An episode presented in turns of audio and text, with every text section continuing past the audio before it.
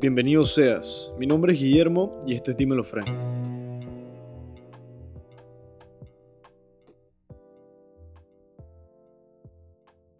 Y en 3, 2, 1, bienvenidos a un nuevo episodio de Dímelo Fren. Tenemos un invitado bastante especial hoy para atender temas de relevancia de hoy en día, muy importantes.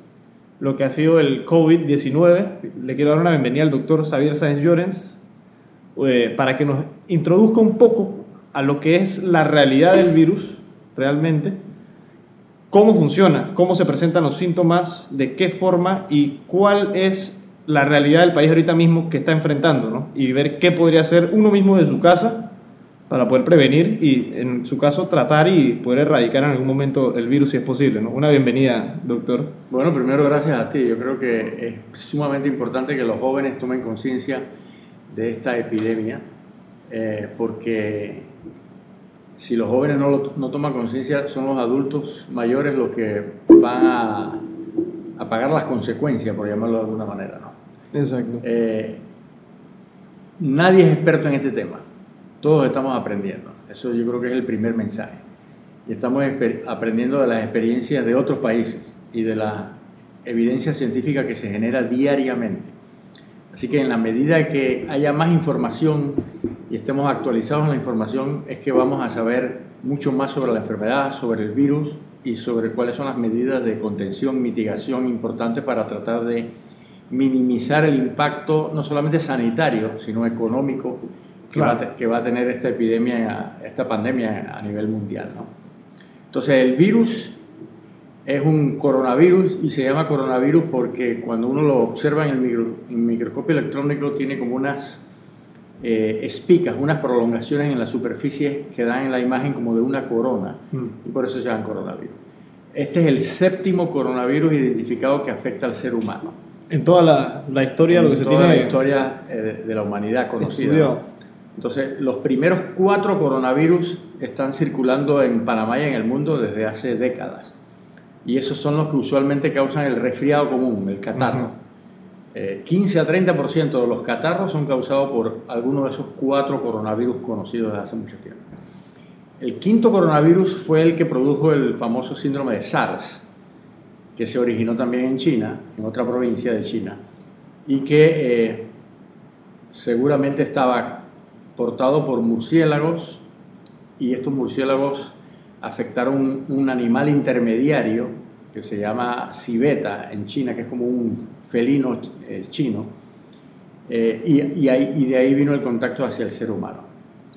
Y esta epidemia de SARS, afortunadamente, produjo solamente como 8.000 casos a nivel mundial, sobre todo en China y en algunos otros países. Y eh, incluso mató a como a 750, 800 personas. O sea que la mortalidad por SARS fue alrededor de un 10%. Sí, bastante alto. Pero este virus desapareció como por arte de magia y desde el 2003-2004 no, no, hemos identificado ningún caso adicional. El sexto coronavirus fue el que produjo el síndrome que se llama MERS, que es uh -huh. el síndrome respiratorio severo del Oriente Medio. Y este también se originó en un murciélago, afectó aparentemente a dromedarios, a camellos, y de ahí vino el contacto a seres humanos. Esto comenzó, el, el SARS comenzó 2002, 2003, el MERS 2012, 2013. Y ese también eh, produjo poca diseminación a nivel mundial, tenía un 35% de mortalidad. Wow. Y prácticamente ya no hay casos, o hay muy pocos casos que se están documentando en el mundo. ¿Qué, qué tratamiento se le llevó a dar? ¿Se encontró alguna cura del mismo? No, ¿Era? no se ha encontrado tratamiento para, para ningún coronavirus todavía. Todavía, ¿verdad? Ni, ni siquiera vacuna. Solo tratar todavía. los síntomas. Solo tratar los síntomas pero ya te dije, SARS 10% de mortalidad, MERS 35%. Sí. Entonces, este es el séptimo coronavirus. También se originó en China, eh, es un murciélago también eh, que lo porta. Se está buscando el, el, el, animal intermediario para que haya saltado de especie de animal al ser humano. Se cree que es un animal que se llama pangolín. También de allá, me imagino, de la región. También de allá eh, hay mucho tráfico ilícito del pangolín porque, mm. primero, además de ser comestible, es un animal en, en extinción, entonces se está tratando Valioso, de conservar. Me imagino. Y además de ser comestible, tiene unas escamas en, que lo usan para fabricar bolsos y fabricar una serie de cosas, incluso para afrodisíacos sexuales, ¿no? Mm. Eh, entonces hay un tráfico ilegal tremendo de este, de este animal. Entonces se cree que ese es el huésped intermediario, pero eso todavía está no está definido todavía. Está, por definir, exacto. Así que este es el séptimo y es el que está causando la pandemia actual. Ahora que nos narra un poco la evolución que ha tenido los coronavirus que se han presentado en lo que es la historia humana, que se tiene anotado hasta hoy en día, y el, lo curioso de, me imagino que es el mismo gen del virus que evoluciona para poder saltar de un animal al humano, o cómo es esa transición, se podría libremente... Claro, para, poder que haya transición entre especies tiene que haber mutaciones, tiene que haber mutaciones del virus para adaptarse a los tejidos del, del, otro organismo. Exacto. Entonces, eh, por ejemplo, el, el, SARS y el MERS, lo que se cree es que el virus no se adaptó suficientemente al ser humano. Y como producía tanta mortalidad, no evolucionó como no se, las, no teorías de, las teorías de Darwin, ¿no? que el, virus sobrevive, eh, cuanto más sobrevive es porque se adapta a la especie, se adapta a las condiciones. Entonces, si, un virus produce su propia muerte con 10% o 35% de mortalidad, lo más seguro es que eso se extinga. ¿no? Mientras que los virus que causan menos mortalidad tienen más propensión a desarrollarse y a, causar pandemias. Como es el caso del, como es el caso de este nuevo, coronavirus. Pero tiene que haber mutaciones para adaptarse entonces a, y saltar a, de especie y saltar al ser humano. Y lo traigo a colación porque los medios han jugado un rol bastante importante a mi criterio en lo que es la, la conciencia común que se tiene en, en función, hablando de Panamá, ni siquiera el mundo, de lo que ha sido el impacto real en lo que es las mentes de los individuos, de todas las familias y lo que se está presentando, que no sé si, se consideraría una histeria, no de la enfermedad, sino de la condición de, como que de, de no saber si sí o si no, y es un descontrol, ¿no? No, por supuesto, hay, una histeria colectiva. Los medios habrán un rol gigante, me imagino, a comparación de con el SARS y con el MERS. Los no medios y sobre todo las redes sociales. Las redes sociales son fabulosas, hmm. pero se pueden usar para bien y para mal y la verdad que al principio se usaron para mal, para difundir noticias falsas, bulos, eh, y eso lógicamente provocó pánico de las personas, ¿no? Y esto es un virus que todos estamos aprendiendo, que es una cosa completamente nueva. Entonces se ha producido una histeria colectiva, un pánico. Y el pánico se propaga mucho más rápidamente que cualquier virus. Entonces, antes de que llegara el virus de Panamá, ya la gente estaba asustada completamente. Entonces, a través de la información y del conocimiento científico, precisamente se ha logrado que los medios empiecen a colaborar un poco y a difundir información fiable. Claro. Porque si, si, un país está, entra en pánico, incluso eso le afecta a su propia salud y hace cosas que no deberían hacer, ¿no? Entonces, la, la idea es precisamente que haya información fiable, científicamente validada, para que la gente sepa qué esperar y, ayude no solamente en su protección personal, sino en la protección de los demás, que es, sumamente importante. Y cambiando un poco el, el, esquema de lo que estamos conversando, para que la gente también tenga una idea, usted es un doctor bastante reconocido en, en este país, no solo por temas de redes sociales, que es lo que más los jóvenes y en Twitter, etcétera, sino por la carrera y trayectoria que ha tenido estudiando los temas de epidemiología y infectología, infectología más, que eso, ¿verdad? Sí. Y investigando vi que Forma parte del Hospital del Niño, jefe del Departamento de Investigación, tengo entendido, desde el 91. No sé si estoy en lo correcto o no exactamente con los años. ¿Qué ha visto en esa experiencia dentro del Hospital del Niño, en lo que es el departamento que se encarga de investigar todos estos temas relativos a enfermedades infecciosas? ¿Cómo se le llamaría? infecciosas, ¿verdad? Y vacunas, etc. ¿Qué ha visto de mejoría en lo que es en la capacidad de los hospitales, ya sea públicos y privados en Panamá, y el interés que hay de investigar y poder prevenir realmente y tomar acciones de este tipo de situaciones, ¿no? Poder prevenir algún tipo de caos que podría ser esto. No sé si se tiene la suficiente tecnología o acceso o voluntad misma o el recurso humano, que también pienso podría afectar. Sí, por supuesto. Yo diría que hace 30 años la investigación científica en el país era mínima y no habían muchos grupos de investigación pero esto ha crecido exponencialmente en el país, afortunadamente. Entonces hay mucha gente valiosa haciendo investigación científica de primera calidad en Indicasat, en Senacid, en las universidades, en el Instituto Gorga. E incluso eso se ha extendido también eh, a investigación clínica, no tanto básica, sino clínica en los hospitales. Eh, y hay mucha realmente investigación científica en el momento actual. ¿no? Eh, nosotros en el Hospital del Niño nos hemos dedicado básicamente a la investigación en enfermedades infecciosas, desde hace 30 años que, regresé de, de Dallas, ¿no? que era la especialidad en infectología. Y ahí hemos ido creciendo. ¿no? Inicialmente era eh, investigación sobre antibióticos, sobre algunos tratamientos, sobre entender un poquito mejor la fisiopatología de las enfermedades infecciosas. Pero desde hace 15 años nos hemos dedicado a la prevención con vacunas, al estudio de nuevas vacunas para prevenir las enfermedades. ¿no? Y ahí yo creo que el, los resultados son mucho más de impacto, ¿no? Y uno trabaja, porque trabajar en la prevención es mucho más importante que trabajar en la curación. Y es más económico, si lo ve así. Siempre es mejor prevenirlo, y me imagino que en costo, en todos los sentidos, que tener que tratar. Es más barato e impactante, seguro. 100% y más eficiente, ¿no? Al final. Al final es más eficiente, por supuesto. Y entonces me imagino que el volumen mismo de, de interés que hay en el tema de investigar realmente, que lo traigo a colación porque en otros temas políticos, estadísticos de Panamá, el censo, por ejemplo, tenemos un historial de no tener buena data. En lo que tenemos un país que no, no hay fuentes verídicas de mucho para poder investigar.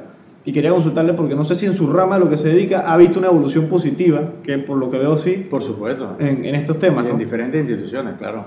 Y la, la, información es la fuente del conocimiento. Y en la medida que, que, esté digitalizado y esté a disposición de más gente, mucho, mucho mejor. Entonces las políticas públicas deberían estar basadas en investigación, en evidencia, no en especulación y en populismo. ¿no? Claro. Entonces la ciencia puede ayudar mucho a, a, los políticos a tomar decisiones que sean sólidas y que tengan impacto y que, que sean sostenidas en el tiempo.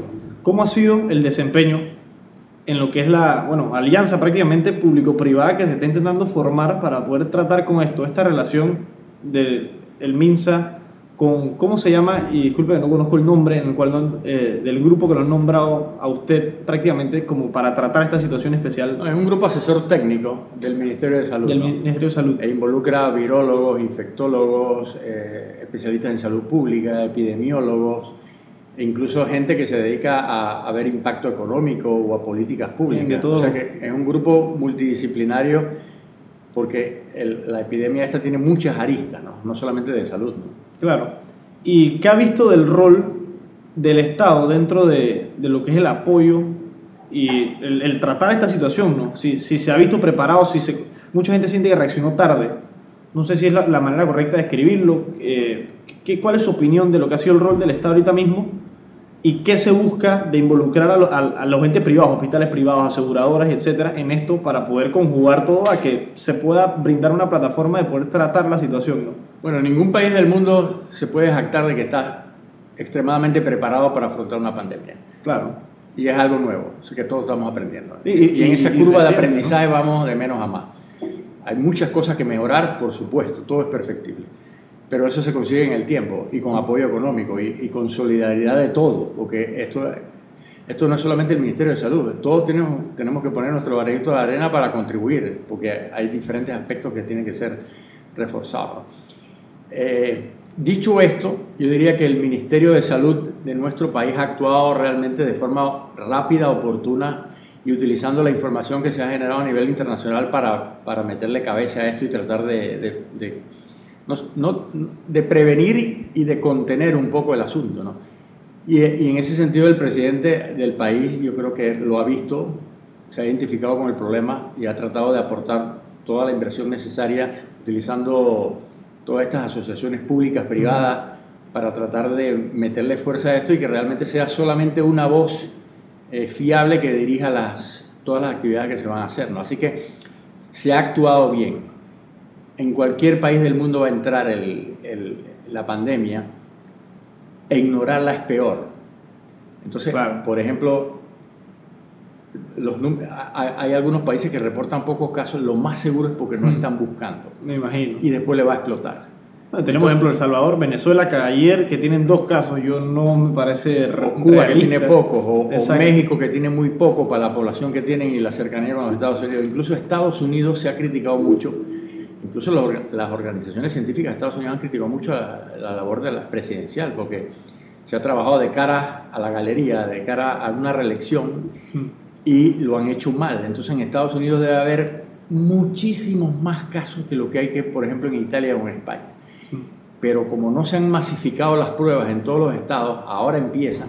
Es difícil de detectarlo, ¿no? Es muy difícil detectarlo. y a medida que la masifiquen, eh, es de esperar que Estados Unidos se pase a casi todos los países por el número de habitantes en cuanto al número de infectados. Claro, y también la cantidad de gente que ingresa y, sale, ¿no? Al final del país que... Claro, porque el tráfico migratorio en Estados Unidos es de los más grandes del mundo, ¿no? Y bastantes asiáticos en lo que es el lado oeste, uno lo ve en todo lo que es Los Ángeles, California, subiendo a San Diego, Washington State y todo por allá, que, es donde más llegan, ¿no?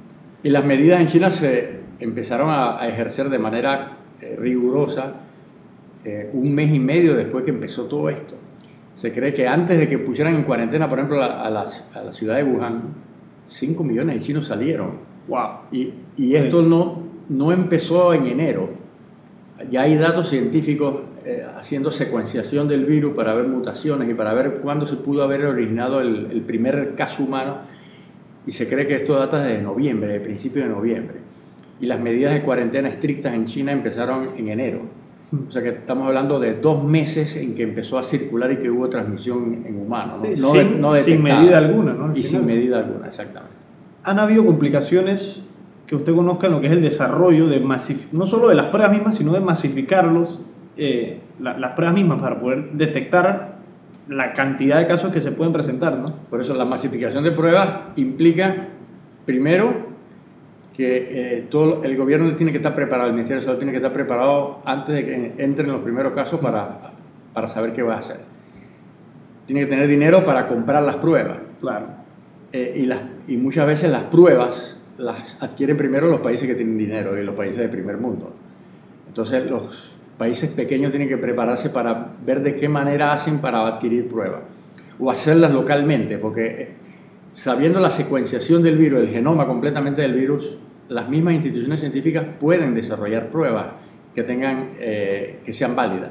Y de hecho el Instituto Gorga es un instituto de mucho prestigio aquí en el país, que ha trabajado en el desarrollo de pruebas diagnósticas desde hace mucho tiempo, tiene muy buenos virólogos. Y entonces nosotros teníamos una buena cantidad de pruebas y ahora hay un aporte millonario del Estado para comprar miles y miles y miles de pruebas diagnósticas para masificarlas y tener y tener la información disponible. Y la masificación de la prueba tiene dos objetivos fundamentales. Uno es, en la, en la medida que yo conozca los infectados reales que hay en un país, yo puedo hacer cuarentena de los contactos y tratar de mitigar la propagación de los casos. Es el, eso es lo más importante. Y la segunda cosa que es importante en masificar las pruebas es que si yo sé el número real de infectados, yo voy a tener el denominador real y cuando yo tenga muertes, la, mortalidad no va a ser tan alta. Porque si yo no conozco el número real de infectados, yo puedo pensar que la mortalidad es mucho más alta de lo que, realmente es. De lo que realmente es.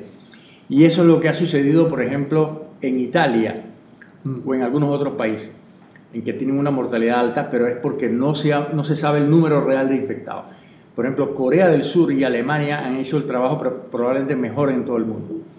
Ellos empezaron desde temprano a masificar pruebas y hacerlas a todo el mundo.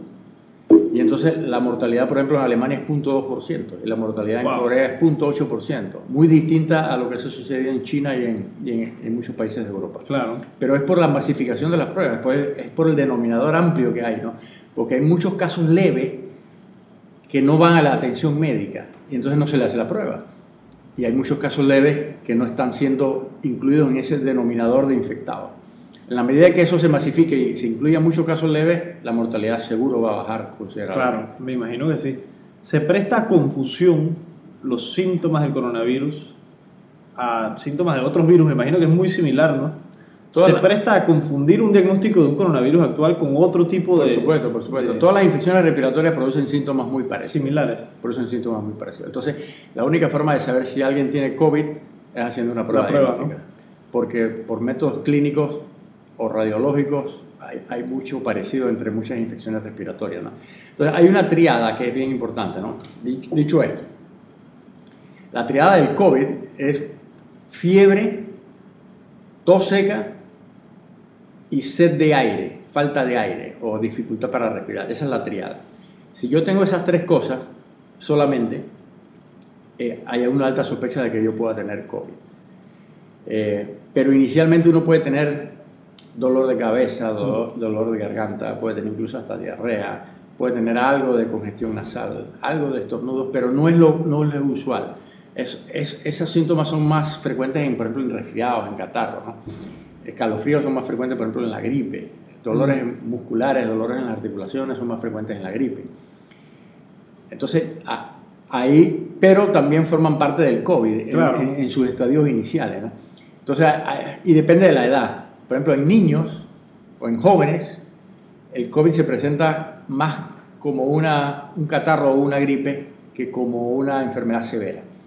Pero en el adulto mayor se presenta muchas veces con esta triada que yo te dije. De la tos seca, la falta de aire. Exacto. Y ahí es donde el, el, paciente de riesgo tiene que ir a buscar atención médica inmediatamente porque se puede complicar y puede tener una enfermedad severa. En estos momentos hay suficiente capacidad de lo que es en general para poder atender en caso de que se complique mucho y se presenten muchos más casos de lo que hay en la actualidad, porque tengo entendido que no son tantos los que se tienen detectados ahorita en Panamá. Pensaría que claro que deben haber más, están en proceso, me imagino, de, de poder detectarlos, ¿no? Se piensa que hay suficiente capacidad para reaccionar en caso de que empeore, de que nosotros mismos como individuos no tomemos las medidas de prevenir, de que se esparza, que salgamos y no hagamos caso a las cuarentenas, por ejemplo. Si la enfermedad se comporta como en Wuhan, ningún país del mundo está preparado para afrontar eso. Ningún país el sistema sanitario va a colapsar y vamos a tener problemas. Entonces, lo que hay que hacer es precisamente medidas de mitigación importantes y medidas de contención importantes para aplanar la curva, para que el número de casos no sea abrupto en un momento determinado de tiempo, sino que aplanar esa curva para que el número de casos se presente de forma escalonada, gradual.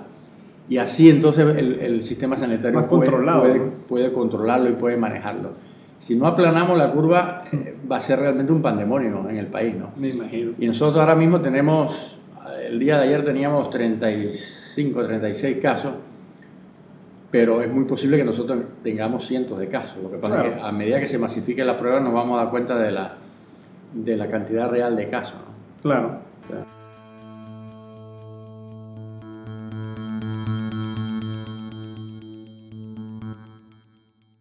Si te gusta lo que escuchas, búscanos en redes sociales, arroba dímelofren en Instagram y en Twitter, y entérate de todos nuestros próximos episodios.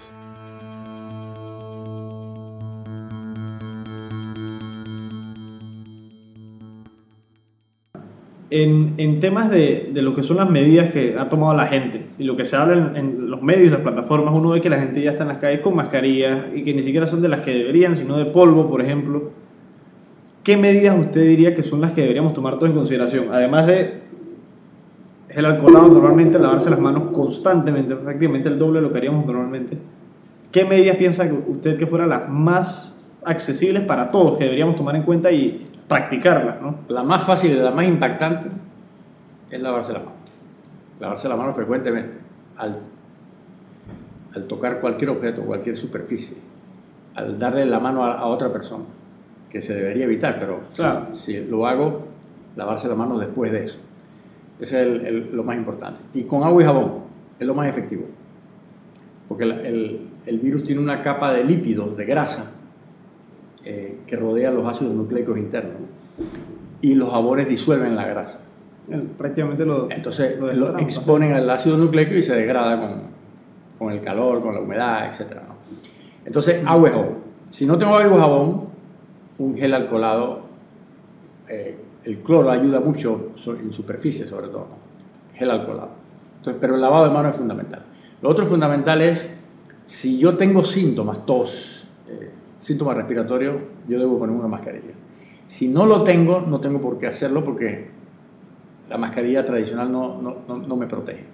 Entonces lo que yo tengo que hacer es distanciarme por lo menos más de dos metros de una persona que tenga síntomas y que no esté usando una mascarilla. ¿no? Mm. Entonces esas son las, las, dos medidas más importantes que hay desde el punto de vista de protegerse. Distanciamiento social, distanciarse, eh, evitar personas que tengan eh, síntomas, no asistir a lugares donde haya aglomeración de gente porque ahí siempre va a haber gente con síntomas y gente que no se lava las manos. Entonces, evitar en la medida de lo posible eh, la, la aglomeración. ¿no? Esas son las medidas simples baratas, pero muchas veces las que menos se cumplen, ¿no? Me imagino. Entonces yo debo empezar ya a, no darle la mano, en este momento de pandemia, a no darle la mano a la otra persona eh, y evitar, por ejemplo, besos. Los tomar las precauciones de Los saludos tienen que ser a distancia. Y se siente extraño, ¿no? Porque nosotros comenzamos a practicar, ya sea en el ámbito profesional, y uno en mi caso, pues que no estamos acostumbrados a tener que tomar estas medidas, ya después de un rato uno se acostumbra, que el saludo de codo ese que todo el mundo está haciendo, o simplemente así. Pero es, es, curioso, ¿no? Ver cómo, y cómo la gente se adapta a, a ver si podemos o no tomar estas medidas. Por supuesto. El tema de las mascarillas, entonces, que lo traigo bastante a colación porque mucha gente está insistiendo en este tema y no ven el efecto que podría, podría tener que es desabastecer a otros que sí lo necesitan, como dice. Entonces, no es necesario. A menos... La mascarilla no es necesaria para la persona que no tiene síntomas y que no está en contacto estrecho con un enfermo. Entonces, las mascarillas más que nada se, se recomiendan para trabajadores de la salud que están en contacto íntimo con enfermos, menos de dos metros y con atención directa del paciente, con un familiar que cuida a un enfermo que también está en contacto directo. A ellos realmente se le debe destinar la mascarilla, ¿no? La mascarilla, pero la mascarilla esa no es la normal, la convencional que vemos por ahí, ¿no? La mascarilla esa es una mascarilla profesional que tiene filtros que no permiten el paso de las partículas virales que son diminutas. Eh, hay unas que se llaman N95. El 95 significa que eh, son impenetrables en el 95% de los casos a las partículas virales. Y hay otras que son N99, impenetrables en el 99% de los casos. Las mascarillas estas que vemos por ahí, que son las que llaman quirúrgicas, que son las, las grises o verdes, digo las verdes o o celeste, esas son como 30% efectivas en, en, la, en, evitar la penetración de los virus. Y además esa mascarilla tienen aberturas arriba, aberturas abajo, aberturas a los lados. Entonces no protege, no protege prácticamente nada. Y el otro problema de esas mascarillas es que la gente no se las sabe quitar bien. Porque si yo toco la parte que es expuesta y no me lavo las manos, entonces yo mismo me puedo llevar el virus directamente. Y es lo que hacen, automáticamente van a retirar la... Entonces, eso hay que realmente enfatizarlo porque estamos haciendo las cosas mal. Claro. El mismo virus, en temas de contagio, entonces se podría esparcir por las vías respiratorias, como vemos. Respiratorias y, y manos. Y contacto prácticamente físico, ¿no? No hay ni una otra manera que se pueda... Hay algunas que otras eh, anécdotas sobre que el virus se elimina por las heces y que pudiera haber transmisión fecal oral, ¿no? sobre todo, por ejemplo, cuando uno cuida a niños pequeños que, que no tienen control de los esfínteres que evacúan. Eh, eh, eso, eso es una posibilidad que hay. Eh, no es frecuente, no está bien estudiada, pero definitivamente las principales rutas son la vía respiratoria y el, y el contacto con humanos. ¿no? Entonces, otra, otra cosa que es importante es que este virus se disemina en gotas respiratorias que más o menos eh, cuando alguien tose las expele más o menos un metro, máximo dos metros de distancia y después cae en el piso. ¿no? Mm. no se aerosoliza el virus, como en otros virus, por ejemplo, que el virus del sarampión, el virus de la varicela, el virus se disemina en aerosoles, que son partículas respiratorias muchísimo más pequeñas y que el viento se las lleva. Quedan en el aire, ¿no? Quedan en el aire y pueden incluso ah, eh, diseminarse a través, por ejemplo, de los filtros de aire acondicionado, o mm. todo eso. ¿no? Eso no ocurre aparentemente con este virus. Entonces el contacto tiene que ser estrecho, cercano, menos de dos metros de distancia. Ok, eso ah, yo no lo tenía tan claro de la manera como lo, lo dice ahora y es importante que la gente lo, lo, comprenda, ¿no? Porque van a entender más cómo se podría mover y qué es una situación de riesgo, ¿no? Donde se podría presentar un contagio, ¿no? El tema de la cuarentena con pacientes de cuadros leves, por ejemplo, y cuadros más graves, ¿qué tipo de medidas han tomado? Que no conozco porque no ha sido mi caso y no he estado muy, muy atento a las cuarentenas que se le impuestan a ciertas personas acá. La cuarentena es aislarse en casa o en el hotel, o sea, en un lugar donde uno pueda estar solo por lo menos por 14 días. Y la cuarentena se aplica no solamente a los enfermos que tienen síntomas leves, sino a los contactos de ese enfermo. Entonces, esas personas deberían aislarse por lo menos 14 días para evitar ser contagiosos para otras personas. Si tienen síntomas leves no necesitan ir al hospital, es más, deberían evitar ir a la atención médica para no propagar el, virus. Y si lo tienen que hacer, deben usar su mascarilla para no propagar la infección a otros. ¿no?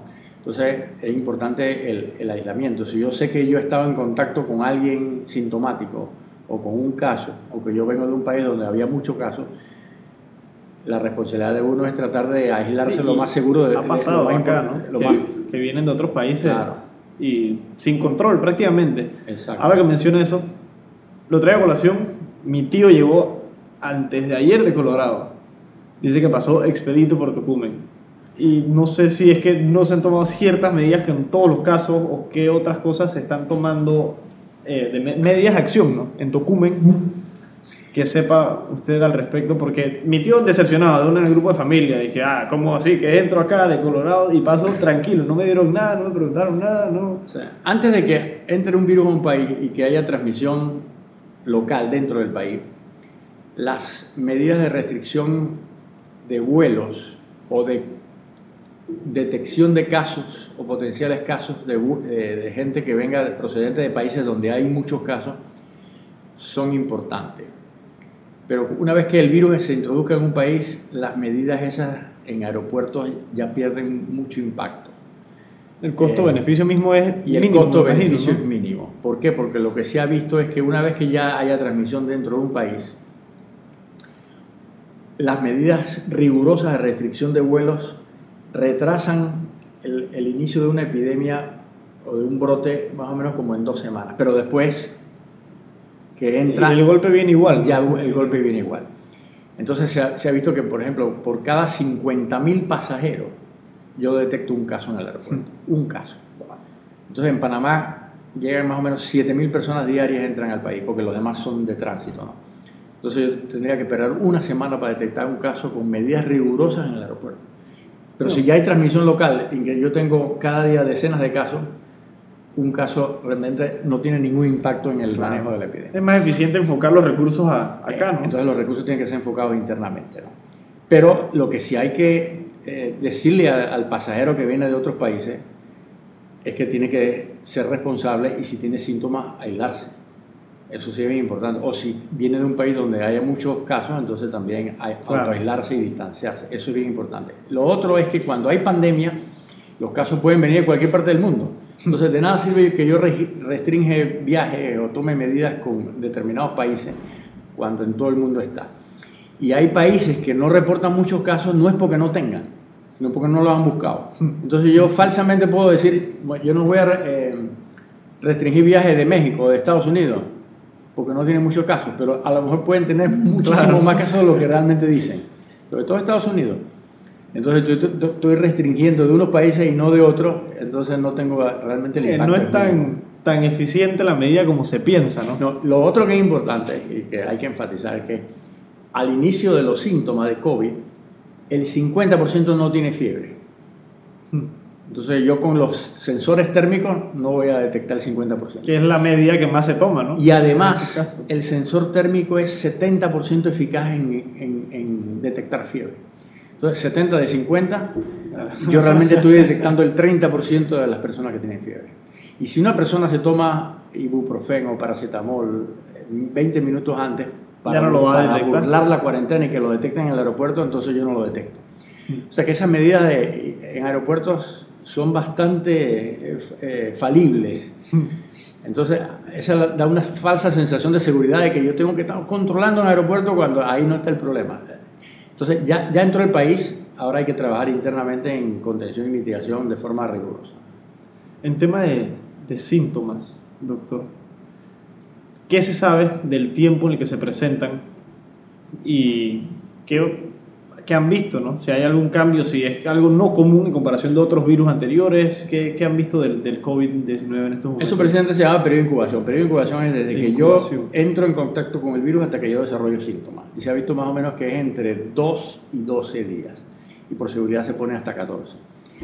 Eso es lo, el periodo de incubación eh, de, para desarrollar síntomas. Pero en promedio, porque siempre hay que utilizar promedio, en promedio la mayoría de los infectados empieza a desarrollar síntomas entre el quinto y sexto día. Y si se van a agravar, se agravan más o menos entre el noveno y décimo día de la enfermedad. Mm. Si no se van a agravar y son leves, entonces empiezan en el quinto y sexto día y se mantienen leves y después de 14 días ya prácticamente la persona no es contagiosa. Eh, a menos que sea un caso severo que vaya a hospital, entonces la persona puede ser contagiosa quizás un poquito más. ¿no? Pero eso es más o menos el periodo de incubación. Se han dado casos anecdóticos de que la, el periodo de incubación se puede extender hasta 21 días o 28 días, mm. pero esos son casos bien raros. Me imagino no es lo común. No es lo común. Entonces hay que trabajar con lo... En salud pública hay que trabajar con lo común, ¿no? Claro. Y, y no con los outliers que le llamamos, con los casos extremos, anecdóticos. En temas de, de coordinación estatal, doctor. Traigo el tema del regreso porque yo trabajo en lo judicial, como le conté, temas legales, etcétera. Gran crítica que le tengo yo al órgano judicial es que no hayan cerrado los despachos por la cantidad de gente que va todos los días a los tribunales, ya sea juzgado a la Corte Suprema de Justicia, etcétera. ¿Qué opina de que no hayan cerrado? Porque salió un acuerdo el viernes suspendiendo los términos, o sea que a nosotros en per se los procesos no deberían avanzar pero dejan las puertas abiertas del tribunal. Igual, por ejemplo, a mí me van a mandar ahí a revisar casos, probablemente, ¿no? ¿Qué opina de que no hayan cerrado? A mí no me gusta y pensaría yo que por seguridad deberían cerrarlo, que sea una o dos semanas para... Pero que no solamente a nivel de la justicia, en todo. en todo el país. hay que evitar aglomeraciones, hay que evitar reuniones no esenciales, hacerlas más de forma virtual y evitar las aglomeraciones. Entonces, ¿qué significa evitar aglomeraciones? Bueno, en un espacio la gente debe estar por lo menos a dos metros de distancia cada una entre sí. Eso más o menos... No, hay un número... Aquí, estamos en riesgo si hubiera algún caso, por ejemplo. Estamos más de un metro y medio y no, y no estamos sintomáticos, así que es verdad. la posibilidad es poca, ¿no? Pero no es un número mágico de 10, 50, depende del espacio físico y depende de la distancia entre las personas, ¿no? Y, y la persona no esencial o las reuniones no esenciales, mejor es evitarla, ¿no? Y si una persona tiene síntomas, tiene todo, esa persona no tiene que entrar en esa reunión. Y eso no solamente aplica para, para los despachos de justicia, aplica para todo. Por ejemplo, discoteca, eso, eso ya no debería estar permitido. Casino, eso no debería estar permitido. Por eso incluso se han cerrado ya, se han suspendido clases eh, y universidades, porque la idea es que no haya aglomeración de personas.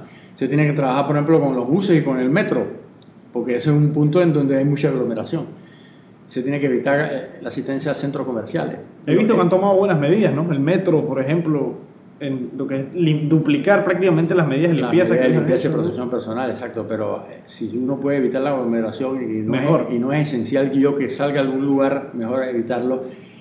Y esto va a ser así por lo menos por un periodo de tres meses aquí en el país para tratar de aplanar la curva e ir saliendo es importante con el menor que la gente lo, lo, entienda, ¿no? Porque creo que piensan que esto va a durar unas cuantas semanas o el mes y regresa a la normalidad la Mínimo tres meses, mínimo. Y entonces, ¿qué otra recomendación le daría a un particular, más que nada, que podría estar escuchando esto? Además de lavarse las manos y prevenir las aglomeraciones y estar en contacto con más personas de las que se debería el tema de los guantes, por ejemplo, que veo que utilizan bastante guantes en instituciones públicas, que es lo que más me ha tocado ver, para no tratar de entrar en contacto. Lavado de manos es mucho más importante que los guantes. Los guantes dan un falso sentido de seguridad. De seguridad. Yo tengo guantes, yo, no. Y los guantes tienen que ser desechables. Porque si yo uso, reuso los guantes, entonces no estoy haciendo mucho. ¿no? Y después quitarse los guantes, lavarlo de manos. Pero los guantes más que nada sirven para el manejo de alimentos, por ejemplo, o mm. para el personal de hospital o para la persona que está en cuidado con alguien que, está, alguien que está Pero no sirven mucho para el público en general. ¿no? El público en general es, lavado de manos. Entonces el mensaje es protección, no solamente protección personal, sino proteger a los demás. Esto es un asunto de solidaridad y sobre todo con los adultos mayores que, están, que son los que tienen riesgo. Y en tema de solidaridad, el tema de los productos, por ejemplo, fuera de productos de limpieza, gel alcoholado y de salud y de cuidado, tema de comida, que es el caos que se ha visto aquí en los últimos días, porque la gente se ha vuelto como si viniera una guerra mundial a comprar todas las carnes, todos los pollos, todo, todo, todo en el supermercado. Eso es un miedo razonable, es un producto del pánico. ¿no? Más que nada. Las personas se abastecen de cualquier cosa porque creen que a lo mejor no van a poder salir mucho tiempo y, que, y se van a acabar, ¿no?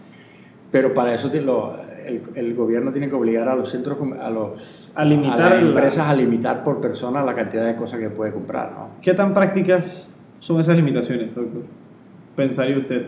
De, por ejemplo, tres por, por persona, tres unidades de papel higiénico, que veo el caso, que es lo que más están diciendo. Y si voy yo con, con Fernando, por ejemplo, y voy con dos amigos más, y cada uno coge tres papel higiénico y... Claro, lo que pasa es que las personas no, no son corresponsables. De nada Habría que, ser más responsables. Nada sirve que el gobierno ponga medidas o las empresas pongan medidas si las personas, eh, el ciudadano común se va a burlar de esas medidas y va a encontrar las fórmulas para violarla, ¿no? Entonces, eh, por eso digo que es un asunto de todo, no es un asunto es participación de, todos los lados al final. Sí, por supuesto. Y en temas de aseguradoras, ¿ha visto algún caos en lo que es la reacción misma de responder ante la situación? Yo vi un comunicado de ASA, es lo único que he podido ver, de que iban a tomar los tratamientos y todo lo que sean los, los, los costos de tratamiento de COVID, que es el primer comunicado de una aseguradora que veo así. Sí, lo que pasa es que las aseguradoras privadas, ellas tienen unas cláusulas que cuando hay pandemia, no. son cosas completamente impredecibles y se pueden salir de las manos. Una empresa aseguradora puede quebrar realmente si tiene que eh, cubrir los gastos de las personas afectadas. Hasta ahora las aseguradoras se han portado realmente de forma solidaria también, porque incluso están cubriendo, pero están cubriendo casos de, ya de COVID en, hospitales eh, privados. Es una buena señal de que... Pero en el futuro, si esto se sale de las manos y hay muchos casos, no, no, van a poder hacerlo. No se van a dar abasto, me imagino, ¿no? No, y van a perder, van a perder, y entonces, y van a quebrar, ¿no? Entonces, hay que manejarlo de forma, por eso es importante manejarlo de forma eficiente, ¿no? El asunto a nivel de salud pública. Le quiero hacer una última pregunta ya para concluir, y es totalmente fuera de línea. Usted vio la canción que sacó, ¿cómo se llama? El, eh, Japanese, Japanese, Japanese ¿Usted qué opina de esos medios de educación no convencionales? Una canción sobre el coronavirus. No de la vida de que lávate las manos. Sí, no, no, yo, he visto varias de esas. No solamente de aquí de Panamá. Sí, afuera también. internacionales, ¿no? Que no, no conocía de esto. Hay varias. Ah, yo recibo, sin mentir, te recibo más de 500 mensajes diarios. Eh, entonces es imposible manejarlos todos, pero recibo una cantidad de información en todos esos videos mientras, sean mientras la información sea fiable, ese es un método que llega a más gente que los medios de comunicación. Y muchas personas se identifican, y, los artistas y los influencers son líderes de ello. Se identifican por su mensaje. Positivamente. Entonces, cualquier influencer o cualquier músico que tenga información fiable y que propague este tipo de información a través de métodos populares es bienvenida. Cuanta más gente llegue, mucho mejor, por supuesto. Claro. Bueno, ya saben, todo el mundo a tomar la iniciativa de aportar su grano de arena, ¿no? Al final no tienes que ser doctor como usted para tomar las medidas, hay que lavarse las manos en lo mínimo y tomar las precauciones correctas. Quería agradecerle por compartir hoy un rato con nosotros y difundir un mensaje importante de aclarar y esclarecer ciertos mitos que se tenían o no del, del virus mismo y bueno, agradecerle y desearle suerte con el resto de la misión, porque está comenzando apenas y va a estar involucrado, me imagino, bastante tiempo con, no, gracias a ti. el asunto. Esta iniciativa tuya es extraordinaria. Realmente ojalá otros jóvenes la repliquen porque es la única forma de, de conseguir salir, que el país salga de todo esto de, de manera la más exitosa posible, por supuesto. Claro, muchas gracias, doctor. Gracias por escuchar este episodio de Dímelo Fren. Espero hayas disfrutado nuestro contenido y hayas podido aprender algo que te pueda servir en tu vida.